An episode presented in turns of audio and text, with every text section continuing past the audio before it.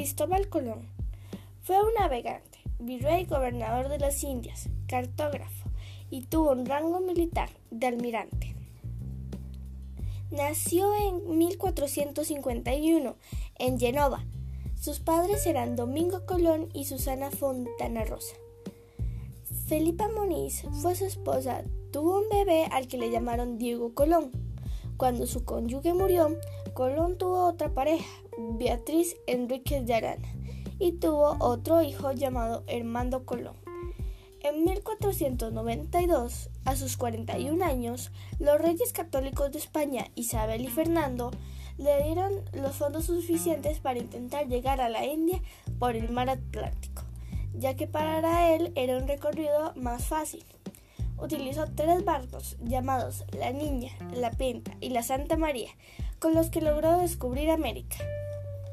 Él al llegar se encontró con un grupo de personas que se hacían llamar Tainos, que pensaron que Colón era divino por haber llegado desde el océano. Entonces le daban todas sus riquezas. El segundo viaje, en 1493, fue para explorar, colonizar y predicar la fe católica.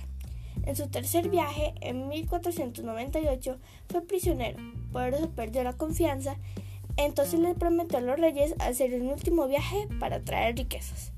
En cuarto y último viaje lo acompañaron su hijo y su hermano, pero lamentablemente le fue más difícil la travesía, ya que tenía 51 años y padecía de artritis.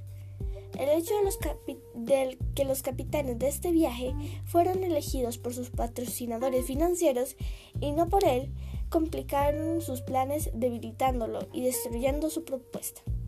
Al regresar de su cuarto viaje se topó con un huracán. La ventaja es que ya había tenido una experiencia en el segundo viaje y sabía lo poderosos que eran y supo manejar la situación. Entre el año 1500 y 1502, su amigo Pedro Martí redactó su biografía oficial. Muchas gracias.